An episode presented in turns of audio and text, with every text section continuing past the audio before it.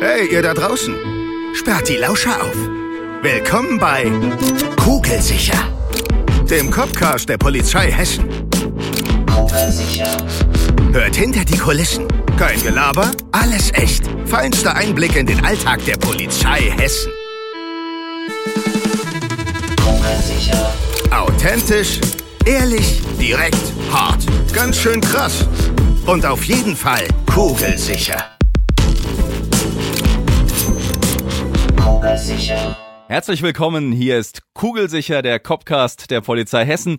Ja, mit einer neuen Folge aus der Welt der Polizei. Und die heutige Folge steht ganz im Zeichen des Tatorts. Damit meine ich jetzt nicht den Sonntagabend-Krimi, sondern es geht vielmehr um die Spuren, die an einem solchen zu finden sind.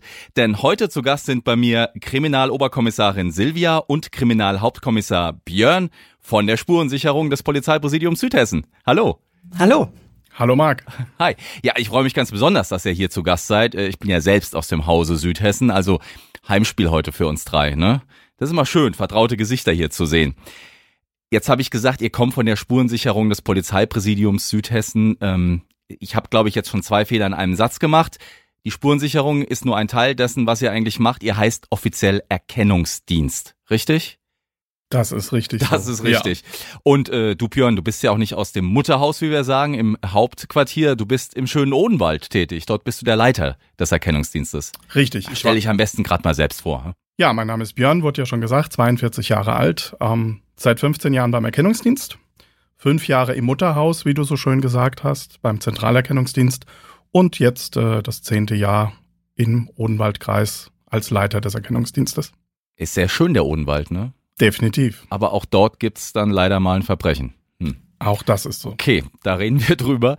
Silvia, du arbeitest in Darmstadt beim Erkennungsdienst. Richtig? Ja, genau. Und da bin ich jetzt seit ähm, etwas mehr wie zehn Jahren. Ich komme aus dem Streifendienst. Ähm, da habe ich vor 25 Jahren angefangen und ähm, habe vorher auch schon mal Fotografin gelernt. Und das habe ich jetzt ähm, optimal verbunden in meinem Arbeitsfeld. Äh, Björn ist Leiter äh, vom Erkennungsdienst im Odenwald. Was ist deine Aufgabe in Darmstadt genau? Ja, meine Aufgabe ist allgemein die Spurensicherung und habe ein bisschen so den Fachbereich der Medienauswertung und alles, was mit Foto, Audio und sonstiges zu tun hat, eben aufgrund meiner Ausbildung Fotografie. Das war so ein bisschen mein Steckenpferd und das versuche ich da gut einzubringen. So, und warum es nicht Spurensicherung, sondern eher Erkennungsdienst heißt, das erklärt ihr uns äh, jetzt gleich nach unserem Feature, was an dieser Stelle immer kommt, nämlich der berühmt-berüchtigte Keyword-Schnellschuss. Also, ihr wisst, um was es geht. Ich baller in schneller Reihenfolge ein paar Wörter raus und ihr antwortet, ja, spontan, wie es geht. Seid ihr bereit? Ja, Alles klar. Gasgrill oder klassisch Holzkohle? Holzkohle, Gasgrill, Fahrer oder Beifahrer? Fahrer, Beifahrer Elefant oder Erdmännchen? Erdmännchen, oder schließe ich mich an? Pizza oder Kochkässchnitzel? Kochkässchnitzel als Odeweller, Ja, auch das mein Ding. Monopoly oder Memory? Monopoly, Memory? Tatort oder Miami CSI? nehmen wir Dexter, Silvia? Tatort. Tatort, das war's auch schon. Ja, nehmen wir Dexter, Björn. Also natürlich, es war in diesem Fall tatsächlich die US, äh, nee, nein, die US-amerikanische Fernsehserie Miami CSI gemeint, genau, und der gute deutsche Tatort. Ähm, man muss ja sagen, CSI, das ist genau eure Arbeit. Äh, nämlich, was heißt CSI? Wisst ihr das? Boah, ich habe etwas, was die Profis der Spurensicherung des Erkennungsdienstes nicht wissen. CSI, äh, da muss ich an der Stelle einfach gerade mal klug scheißen, heißt Nee, wir wissen das. Criminal Scene Investigation. Danke. Das genau. S hat mir Jetzt gefehlt. ist aber falsch, das heißt Crime Scene Investigation, genau. Also Tatortuntersuchung, äh, ne? Genau, das ist praktisch die Spurensicherung. Und äh, weil du sagst Dexter, äh, ist Dexter realistischer als Miami CSI oder warum magst du lieber Dexter? Also ich glaube, wir kommen später im Einzelnen noch drauf zu sprechen. Es ist drastisch und dadurch realistisch Ah, okay. Also es ist äh, und handwerklich einfach gut handwerklich. wiedergegeben. Und bei dir, Silvia, ist es aber der gute deutsche Tatort, wobei der jetzt nicht immer so nah an der Realität ist, ne? Muss Ja, ich sag mal, sagen. mal, die alten waren noch ganz gut. Immer wenn ganz viel ähm, Effekthascherei dabei ist, dann wird's albern und ähm, eben nicht mehr so fachkompetent. Dann kommen wir jetzt mal äh, zur Kompetenz, die steht vor mir, und kommen wir in die Realität, nämlich zum zum echten Tatort äh, und zu der Arbeit, die man dort zu machen hat. Ja, Erkennungsdienst. Äh, Silvia, du hast mir vor der Sendung einen schönen Satz gesagt. Du hast gesagt, wenn man das erklären müsste, Spurensicherung, Erkennungsdienst, sag den doch gerade nochmal, weil der ist, äh, der erklärt's ganz gut. Was ist der Mhm. Unterschied oder wie hängt das zusammen? Erkennungsdienst und Spurensicherung? Ja, wir werden bezeichnet als Erkennungsdienst. Das kommt eben aus der Historie heraus, weil wir eben erkennen. Und wir beim Erkennungsdienst, wir machen die Spurensicherung dann eben vor Ort und mit allem, was dazugehört. Wenn ich jetzt Spurensicherung höre, habe ich Bilder im Kopf. Äh, wahrscheinlich unsere Zuhörerinnen und Zuhörer auch. Weiße Schutzanzüge, vielleicht Rußpulver, Pinsel, Wattestäbchen. Vielleicht liegt ein Mensch am Boden oder ihr seid an einem Fahrzeug dran. Ist das immer so? Also stellt, stellt man sich das auch so richtig vor, was man da im Fernsehen so sieht? In der Realität ist das so? Ja, und noch vieles, vieles mehr. Das ist nur ein kleiner Bereich, den wir abdecken müssen. Habt ihr eigentlich diesen Anzug an, um euch zu schützen? Oder äh, damit ihr euch nicht irgendwie dreckig macht? Oder ist das eher, hat das einen anderen Grund? Es ist beides. Es ist einmal der Schutz für uns, weil wir nicht wissen, was wir vorfinden, weil wir auch nicht wissen, ob wenn eine verstorbene Person da liegt, vielleicht auch Krankheiten existieren, von denen wir nichts wissen. Es ist, finde ich, auch eine Barriere, so ein bisschen psychisch dann, sich da zu schützen. Aber es ist natürlich auch der Schutz, um am Tatort keine Spuren zu übertragen von einem selbst. Okay, also ihr könntet natürlich auch äh, jetzt ein Haar verlieren, wo eine DNA-Spur dran wäre zum Beispiel. Wäre das jetzt äh, das, was du meinst? Oder einen Fingerabdruck hinterlassen? Das wäre zum Beispiel, wären das, ja, das wären zwei Beispiele, ja. Richtig. Einen Punkt würde ich gerne noch, bevor wir jetzt über die Arbeit dann konkret sprechen, äh, würde ich gerne noch vorziehen. Und zwar natürlich, wie der Erkennungsdienst aufgebaut ist. Also, weil da gibt es ja mehr als jetzt nur die klassische Fingerspurensuche oder äh, DNA-Untersuchung. Was für Bereiche gehören denn so klassischerweise zum Erkennungsdienst genau dazu, neben der klassischen Spurensicherung? Ja, wir gliedern uns in verschiedenen Bereiche. Wir haben natürlich die Daktyloskopie, den DNA-Bereich. Wir haben aber auch die Trassologie. Das ist eben ähm, der Bereich, wo man die Schuhspuren und Reifenspuren ähm, eben untersucht, analysiert, auswertet. Dann geht es weiter über Werkzeugspuren. Wir haben Medienauswertung. Wir haben ähm, die äh, Urkundenprüfstelle. Wir haben alles, was mit Chemie und Physik zu tun hat. Es geht ja natürlich auch um Schmauch beim Schießen. Es gibt also so viele Bereiche, die wir haben, die wir abdecken müssen. Und je nach Fallstruktur müssen wir das halt auch natürlich alles anwenden können. Also jetzt weiß ich, bei uns im Präsidium gibt's ja auch ein kleines Labor, ähm, aber wir haben auch beim Landeskriminalamt, glaube ich, auch Chemiker und so, ne, die dann auch weitere Untersuchungen machen könnten. Richtig, genau so ist es. Ja, und ähm, im Schwerpunkt kann man sagen, dass wir in Südhessen den größten Teil, den mit Abstand größten Teil unserer Spuren selbst sichern, in Teilen auch zumindest bewerten, ob sie brauchbar erscheinen oder nicht. Und alles Weitere geht dann eben an Fachinstitute möglicherweise, also DNA-Spuren zum Beispiel an Institute, die die Molekularbiologie bedienen, ähm, Faserspuren an Leute, die sich mit Faserspuren auskennen, Ingenieure beim LKA zum Beispiel. Boah, jetzt sind wir schon total fachlich, merke ich gerade von unserer Spreche her. Ähm, Daktyloskopie, das ist Fingerspuren, ne? So. Und äh, Trassologie hast du gesagt, glaube ich, Fußspuren oder, oder Schuhabdruckspuren. Faserspuren, das wäre praktisch von der Kleidung, was ich so verliere. Wie viele Spuren gibt's denn? Also ihr müsst euch ja in, in total vielen, äh, in der Spurenkunde sehr gut auskennen. Was gibt's denn da so, so für Grundspuren, die wir so unterscheiden? Vielleicht kann man das mal unseren Zuhörerinnen und Zuhörern gerade mal sagen. Also Silvia hat ja einen Teil schon aufgezählt. Ne? Also wir haben klassisch die Fingerspuren, wir haben DNA-Spuren, wir haben Werkzeugspuren, wir haben trassologische Spuren, das sind Ein- oder Abdruckspuren, nicht nur von Schuhspuren, sondern auch vielleicht von Fahrzeugen, also Reifenspuren. Wir haben Faserspuren, chemische Spuren, wie zum Beispiel Schmauch, wenn geschossen wird. Wir haben digitale Spuren in Form von digitaler Forensik, Videoaufzeichnungen, Einzelbilder. Ähm, mehr und mehr vielleicht auch mal ein Home- und äh, System, was eine Tat aufzeichnen könnte, diesbezüglich. Ja, also digitale Spuren, auch wahrscheinlich immer mehr Handydaten wahrscheinlich, die auch als Spuren zählen. Auch das. Gibt es so eine Art Königsspur für euch Profis, wo ihr sagt, wenn wir die haben, bingo, Sechser im Lotto, Zusatzzahl? Ja, das kann man, glaube ich, so pauschal nicht nicht, sagen, weil äh, ganz viele Faktoren hängen ja zusammen. Klar, wenn wir eine daktyloskopische Spur, also einen Fingerabdruck haben ähm, und können dem ganz klar einem Täter zuordnen, der vorher bei uns ja war, in erkennungsdienstlich behandelt wurde und eben auch im System drinne ist, dann ist das die Königsspur. Ähm, ist das ein DNA-Treffer, weil wir irgendwo ein Kaugummi gefunden haben und dieses DNA-Material ist eben auch in der Datenbank drin, weil eben der Beschuldigte zuvor aus irgendeinem anderen Delikt bei uns erkennungsdienstlich behandelt wurde, ist dann das die Königsspur. Also da gibt es, ähm, glaube ich, keine keinen Bereich, wo man sagen kann, das ist es. Es ist alles aufwendig, es ist alles viel Arbeit, es ist alles ein Sammeln. Ähm, ja, und immer was dann halt eben dazu führt, dass wir den Täter überführen können und ihm auch die Tat nachweisen können, ist für uns die Königsspur. Puzzle. Es ist praktisch eine Art Puzzeln und äh, darin müsst ihr Meister sein, die Puzzleteile zu finden. Nicht nur zu finden, sondern sie auch passend zusammenzusetzen Ja, und vor allen Dingen auch vorher auch zu haben. und sie zu haben. Die daktyloskopische Spur, also die Fingerspur, das ist ja so immer noch so der alte Klassiker. Ne? Da hat man ja sofort dieses Bild Sherlock Holmes Mütze und Lupe in der, im Kopf. Ich oute mich jetzt. Ich hatte als Kind einen drei Fragezeichen Spurensicherungskoffer. Ja, Björn, du lachst. Der, der war mega. gut, ja. Der war super. Und äh, da war neben einer Plastiklupe, war da aber auch tatsächlich ein magnetisches Pulver drin, wo man mit einem Magnetstift dann auf einer Oberfläche dieses Pulver verreiben konnte. Und ich dachte damals als Kind mir nichts dabei, dachte, jo, das weiß ich nicht, warum das magnetisch ist, aber ist super, macht Spaß. Das ist wirklich so, ne? Also neben Rußpulver arbeiten wir auch mit so einem Magnetpulver. So weit weg war der Koffer gar nicht von der Realität, muss ich gerade mal sagen.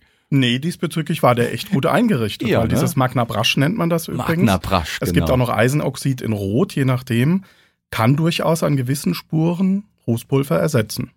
Also der gute alte drei Fragezeichen Koffer. Toll. Macht im Kinderzimmer auch weniger Schmutz wie Ruß. Das war wahrscheinlich der Grund, warum die Hersteller das gemacht haben.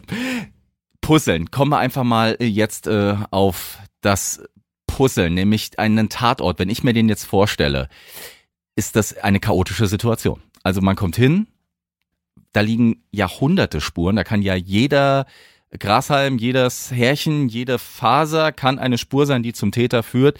Wie geht ihr vor, wenn ihr an einen Tatort kommt? Oder vielleicht Jetzt frage ich euch, ob das machbar wäre. Könnten wir an einem Fall, den ihr beide vielleicht auch erlebt habt, einfach mal das durchgehen und sagen, das war unser Fall und wir sind so und so vorgegangen. Ist das möglich? Ja, das können wir machen. Super. Also wir werden natürlich informiert äh, von den Kollegen, halt eben bei uns ist es K10, die jetzt sagen wir mal, wir gehen mal von einem Tötungsdelikt aus, uns dann wirklich rufen.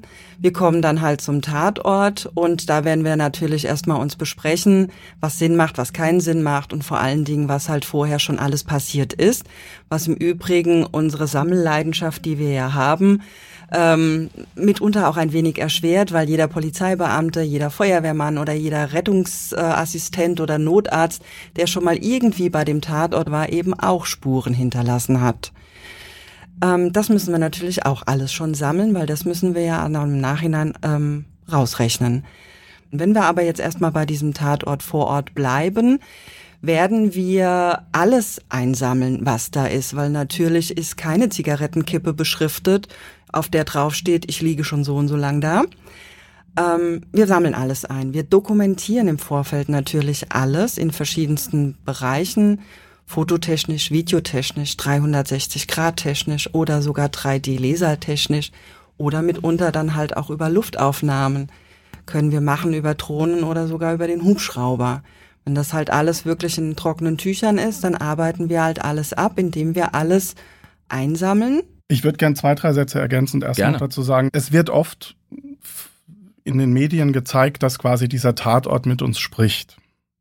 Das kann auch sein. Es kann Spuren geben, die sofort auch aus der Situation vor Ort erklärbar sind. Es ist aber manchmal auch so, dass wir sagen, wir legen wirklich eine Art Raster über diesen Tatort über und arbeiten Quadrat für Quadrat ab, ohne zu wissen, ob das Spuren sind, die für uns wichtig sind, zumindest erstmal, weil wir sie einfach dokumentieren und weil wir einfach einen Status quo herstellen wollen. Und die Situation ergibt sich oft erst später im Lauf der weiteren Ermittlungen oder bei der Auswertung im Labor möglicherweise. Und genau da sind wir auch bei der Art der Spurensicherung ähm, an einem Leichnam, der zum Beispiel aufgefunden wurde, dass man da versucht, einen Status quo herzustellen in dem Moment, wo wir vor Ort sind. Das heißt, wir machen uns durchaus Gedanken, dass wir uns nur noch auf einem Weg am Tatort bewegen, also wirklich klassischen Trampelpfad anlegen und äh, eben nicht von allen Seiten rangehen. Wenn das zum Beispiel im Freien ist, niedergetretenes Gras kann ja durchaus auch interessant sein. Und dass wir dann den Bereich der Leiche, der für uns zugänglich ist, wirklich abkleben und das katalogisiert mit Folien, die durchnummeriert werden, die auch wieder video- oder fotografiert werden.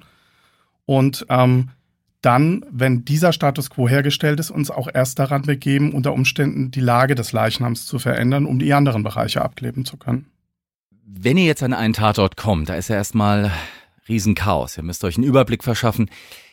Können wir vielleicht mal in einem konkreten Fall darstellen, wie eure Arbeit genau dann vonstatten geht? Habt ihr da irgendwie einen Fall noch im Kopf, der euch in Erinnerung geblieben ist? Also da fällt mir in der Tat ähm, ein ganz spannender Fall ein, den wir bearbeitet haben. Das war ein Fall, wo ein Pilzsammler unterhalb der Burg Frankenstein, viele kennen die vielleicht von den Halloween-Veranstaltungen, eine Leiche gefunden hat und abgelegt unterhalb auf einer Art Parkplatz. Und wenn wir dann vor Ort kommen und, sage ich mal, uns erstmal aufbauen, gedanklich und auch in die Situation rein, dann wird natürlich dort der Tatort komplett abgearbeitet. Vielleicht sprechen wir aber gar nicht von dem Tatort, vielleicht ist es nur der Auffindeort. Und das hat sich im Laufe dieses Falles relativ schnell herausskizziert. Wir haben dann versucht, diese Leiche anhand von Fingerabdrücken zu identifizieren. Das funktioniert natürlich nur, wenn Fingerabdrücke irgendwo von dieser Person einliegen. Genauso ist es ähnlich mit DNA-Probenentnahmen. Die bringen mich ja nur zum Ziel, wenn ich das Gegenstück dazu habe, sprich die Person in der Datei oder aber die Wohnung dazu von dieser Person. Hatten wir aber alles noch nicht sondern wir sind dann über eine ganz andere Geschichte an die Identität der Person bekommen, und zwar über eine Tätowierung in der Haut. Und diese Tätowierung, aufgearbeitet in der öffentlichen Fahndung, hat uns einen Hinweis auf eine Person gegeben. Und hat uns auch einen Hinweis darauf gegeben, dass diese Person mit einem anderen Menschen zusammen ähm, ja eine Art Wohngemeinschaft hatte. Und da gingen dann ganz schnell viele verschiedene Puzzleteile, wie wir es ja vorhin schon gesagt haben, ineinander, dass man dann nämlich relativ schnell aus den Fakten, die wir zusammenziehen äh, konnten, ähm, der Person auch einen Tatvorwurf machen konnten. Du hast jetzt gesagt, das ist jetzt eben das Puzzle, was es zusammenzusetzen gilt.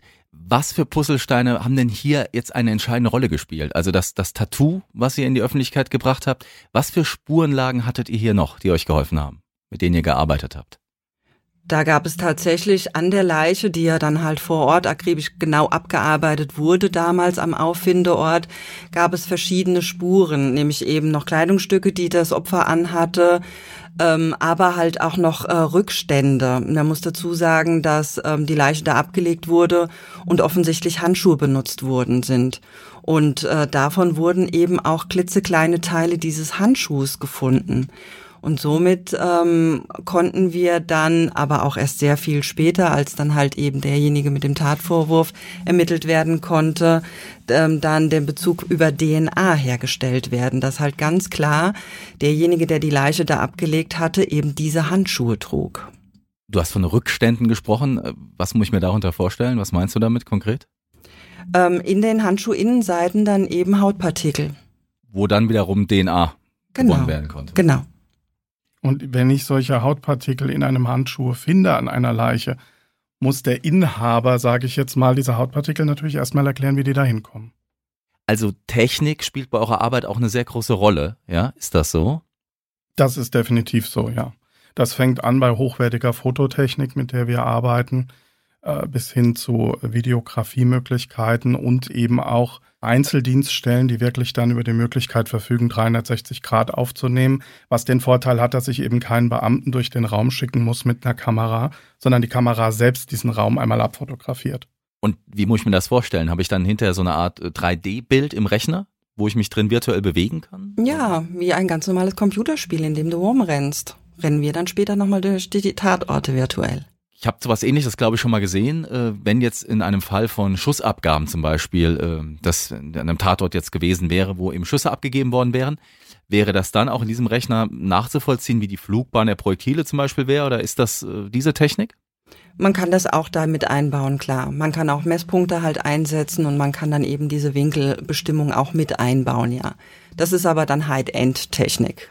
Blutspuren sichtbar machen. Ich glaube, das ist doch das mit der Lampe. Crime Light nennt man das, glaube ich. Ja, aber nein, das ist es Ja, tatsächlich nein. nicht. Das ist ganz klassisch, was ich Das im kennt man so Fernsehen aus sehe. Filmen, ne? Ja, die rennen mit der blauen Lampe rum und es leuchtet. Und Ja. äh, nein, das ist es tatsächlich nicht. Wir haben forensische Lichtquellen und können sehr viele verschiedene Arten von Spuren auch mit verschiedenen Lichtquellen sichtbar machen.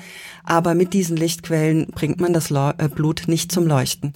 Ich brauche tatsächlich vorher eine Chemie, die dieses Blut eben zum Leuchten anregt. Und dann kann ich das sehen. Das heißt also, ich stelle mir das wirklich so vor, dass ich den Raum benetze mit dieser Chemie und da, wo es leuchtet, könnte es Blut sein. Jetzt fällt mir gerade auf, Björn, ich glaube, ich war noch nie bei euch im schönen Odenwald bei dir im, beim Erkennungsdienst, ne? Weil ähm, ich weiß, im Präsidium zumindest gibt es einen Raum, dort ist ein halbdurchlässiger Spiegel, so nennt man das, glaube ich, venezianischer Spiegel. Das ist wirklich so wie aus dem Fernsehen, wo man Gegenüberstellungen macht, so heißt das, glaube ich. Also man hat Verdächtige und man hat einen Zeugen, eine Zeugin. Wann macht man das? Also vielleicht, weil das kennt man aus Filmen, ne? Und äh, das wird aber tatsächlich auch so gemacht. Äh, wobei heute, glaube ich, immer mehr auch die Technik hier wieder äh, Einzug erhält. Björn, wie ist das? Also es wird weniger gemacht als früher, da gebe ich dir absolut recht, aber in der Tat haben wir auch im Odenwald einen Raum mit einer venezianischen Wand, mit einem Spiegel, der nur in eine Richtung lichtdurchlässig ist.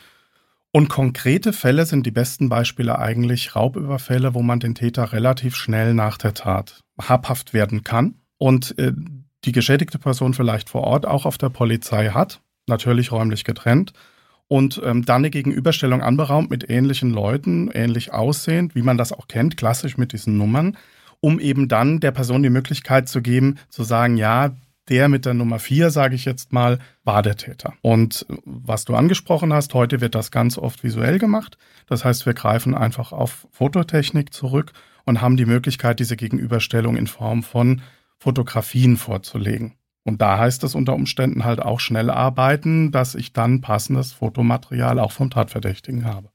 Ich habe mal gehört, dass man bei so einer Gegenüberstellung dem Zeugen eventuell auch einfach nur so eine Art Gangbild zeigt. Ne? Also der Verdächtige muss einfach nur mal ein bisschen laufen, weil man oft nur anhand des Gangs erkennen, erkennen kann, das ist der und der Mensch, den habe ich gesehen. Das ist ganz unterschiedlich. Ja, Ja, es gibt Leute, Gesicht. die am Gangbild sich verraten. Ich hatte sogar schon eine Gegenüberstellung in einem Fall, wo das Opfer den Täter überhaupt nicht gesehen hat. Und es ging nur um die gesprochenen Sätze. Das heißt, wir hatten eigentlich eine Audiovorstellung. Ach, dann ohne Optik. Nur Ohne Optik, wirklich einfach nur. Aber natürlich nutzt man diese Räumlichkeiten trotzdem dafür, Ja. um dann eben anhand dieses Sprechens und der Art des Sprechens nachweisen zu können, es könnte sich bei dem Tatverdächtigen wirklich auch um den Beschuldigten handeln. Ist es auch ein Stück weit die, diese Bandbreite, die ihr technisch, äh, fachlich abdecken können müsst, die euch an dieser Arbeit äh, fasziniert und die euch hier praktisch äh, so viel Spaß macht? Definitiv ja. Und ich habe gerade vor ein paar Wochen in einem Gespräch mit anderen Kollegen gesagt, wenn ich jetzt ad hoc entscheiden müsste, du musst woanders hin beruflich, ich wüsste nicht, was ich momentan lieber machen würde, auch nach 15 Jahren Erkennungsdienst noch nicht, weil es eine tolle Kombination ist aus Arbeiten am Schreibtisch, Berichte fertigen, Arbeiten am Tatort draußen. Man hat mit Menschen zu tun, mit Geschädigten, mit Beschuldigten, mit verschiedensten Situationen. Man arbeitet im Team, weil solche Kapitaldelikte natürlich nicht eine einzelne Person aus Spurensicherungstechnik ähm, heraus abarbeiten kann. Und das gibt eine unglaublich tolle Mischung einfach. Die macht sehr abwechslungsreich. Silvia, was reizt dich am Puzzeln? Ja, eben das Puzzeln. Eben das Puzzeln. Ja, Ja, die aber Frage war schon ein ich kann, blöd. kann mich ähm, dem halt wirklich halt anschließen, weil ähm, wir sind auch ähm, ja mit unserem Wissen quasi nie am Ende. Wir sind halt immer angehalten, natürlich uns auch immer weiter zu ähm, bilden, weiter zu entwickeln. Wir müssen ja natürlich auch auf dem Level der Täter sein. Ähm, das geht immer weiter. Das ist also kein, keine ähm, statische Sache. Ähm, es gibt immer wieder neue Möglichkeiten, die es zu entdecken gilt und auch abzuarbeiten gilt. Also es wird wirklich nicht langweilig. Es ist immer irgendwas dabei, ähm, was einen sehr anspornt. Und natürlich auch alles das, was halt der Björn gesagt hat, eben, dass man halt auch im Team super gut zusammenarbeiten muss. Nicht nur jetzt bei uns in der Spurensicherung. Wir sind ja natürlich auch so ein ja, Bindeglied, sage ich mal, zu anderen äh, Institutionen, eben die, die wir beauftragen, unsere Spuren abzuarbeiten und auch die Kollegen, die eben auch ermitteln. Also wir sitzen da schön zwischendrin und um uns dreht sich so schön alles, sehe ich das manchmal so. Und das macht halt einfach auch Spaß, weil man kann halt ähm, viel einbringen. komme ich um eine Frage nicht drum rum. Jetzt stehen wir hier im schönen, trockenen Tonstudio und äh, reden über so einen Fall. Aber wenn ihr da raus müsst, es kann nass, kalt, schmutzig sein, ihr habt es dort mit einem grausamen Verbrechen zu tun. Und ihr habt vorhin auch gesagt, ihr seid äh, dem Tod in dem Fall, also einer Leiche auch sehr nah. Ihr, das ist eure, eure Arbeit in dem Fall. Was macht das mit euch? Also wie geht ihr mit dieser Belastung um? Das ist ja nochmal was ganz anderes als der Kollege vom Streifendienst, der den Tatort findet, meldet, absichert. Wie geht man damit um? Über so viele Jahre, wo ihr auch den Job macht. Ähm, man darf nicht empfindlich sein, also das ist schon mal klar. Natürlich spielt halt auch die eigene Verfassung immer eine Rolle. Wenn man gut aufgestellt ist, kann man mehr wegstecken. Wenn man nicht so fit ist, dann nagt das an einem auch. Aber ähm, für mich ist es immer so, ähm, ich sehe nicht die Tragik dahinter, sondern ich sehe die Arbeit. Ich sehe die Arbeit, die ich leisten kann, um eben dieses Verbrechen aufzuklären. Das motiviert mich, das spornt mich an. Ähm, ja, ich habe schon sehr gefroren, ich habe auch schon sehr geschwitzt. Ähm, es gibt die verschiedensten Varianten, aber wenn wir am Ende was erreicht haben, wenn wir genau diese, ich wiederhole das mal, was du am Anfang gesagt hast, diese Königsspur haben, die das alles dann wirklich aufklärt, dann ist das das alles auch wirklich wert gewesen. Und wenn wir wir untereinander im Team auch wirklich gut füreinander da sind und auch selber gut füreinander sorgen und auch immer gut Möglichkeiten finden für uns, um das alles ähm, verarbeiten zu dürfen, das ist wichtig, ähm, dann, dann ist das okay. Im positiven Sinne gesehen sind wir ein bisschen Freaks, was unsere Arbeit betrifft. Und das muss man mitbringen. Also die Lust darauf, auch mal wirklich völlig quer zu denken. Es gibt von mir vor, vor vielen Jahren ein Bild am Tatort, da haben die Gummistiefel nicht mehr gereicht, weil die Hauptwasserleitung geplatzt ist in dem Haus, wo die Leiche lag. Und dann habe ich mir blaue Säcke um die Beine gebunden, mit klassischer Paketschnur befestigt und so stand ich dann im Keller und wir haben uns eben dem eigentlichen Fundort genähert. Das sind Situationen, die sind bei all der Ernsthaftigkeit der Tat natürlich auch schon irgendwo humoristisch. Und ich glaube, das ist auch ein Stück weit der Weg daran zu gehen. Wenn wir Studierende von der Polizei bei uns zu Praktikas da haben, die fragen auch immer, wie steckt man das denn 15 Jahre weg? Stumpft man da nicht ab? Ich sage für mich nach 15 Jahren, ich weiß, ich kann es machen, ohne abzustumpfen. Aber die Routine, die Routine, das gut abzuarbeiten, wie Silvia gesagt hat, das schützt einen natürlich irgendwo auch. Und wichtig ist auch, wenn man merkt, das ist jetzt ein Fall, der geht mir wirklich an die Nieren, der beschäftigt mich vielleicht im Nachhinein, das ist einfach nur menschlich, wir sind alle Menschen, dann sollte man dem auch Raum geben. Ob man das jetzt mit Kollegen bespricht oder aber vielleicht dann unter Umständen auch in Erwägung zieht, professionelle Hilfe mal in Betracht zu ziehen. Und sei es nur im Rahmen eines Gesprächs, so eine Art Supervision oder so. Ne? Weil ja, es ist schon manchmal krass, was wir sehen. Und das wird einem oft gar nicht an dem Abend bewusst, wo man da draußen im Kalten und Nassen oder im Heißen rumfällt, durchfriert oder durchschwitzt, sondern das wird einem am nächsten Tag bewusst, wenn man diese Bilder aufmacht, um eine erste Fotomappe zu erstellen für eine Sonderkommission. Und man guckt sich die Bilder an und denkt so, meine Güte, war ich da gestern? Die sind oft drastischer. Und das ist das, was wahrscheinlich kein Film und keine Serie jemals so transportieren kann. Dafür braucht man dann dieses Medium, was wir hier gerade machen. Ähm, und da danke ich euch sehr für eure offenen Worte. Björn, Silvia, vielen, vielen Dank, dass ihr heute hier zu Gast bei Kugelsicher wart. Ich wünsche euch beiden noch ganz, ganz viel Erfolg für eure Arbeit, dass ihr immer die passenden Puzzleteile findet und sie an der richtigen Stelle einsetzen könnt. Vielen Dank, dass ihr da wart. Danke. Dankeschön. Ja, das war Kugelsicher heute mit einer Folge zum Thema Spurensicherung. Mein Name ist Marc Wute und ich freue mich, wenn ihr auch beim nächsten Mal wieder mit am Start seid. Und wenn ihr jetzt gesagt habt, boah, das war super spannend, Spurensicherung, Kriminalpolizei, das wäre irgendwie mein Ding, dann schaut auf unserer Homepage vorbei, Karriere, Polizei Hessen. Dort findet ihr alle Voraussetzungen auch zum Direkteinstieg zur Kripo. Ja, und dann bleibt mir nur noch euch alles Gute zu wünschen. Bis zum nächsten Mal, macht's gut. Tschüss. Kugelsicher.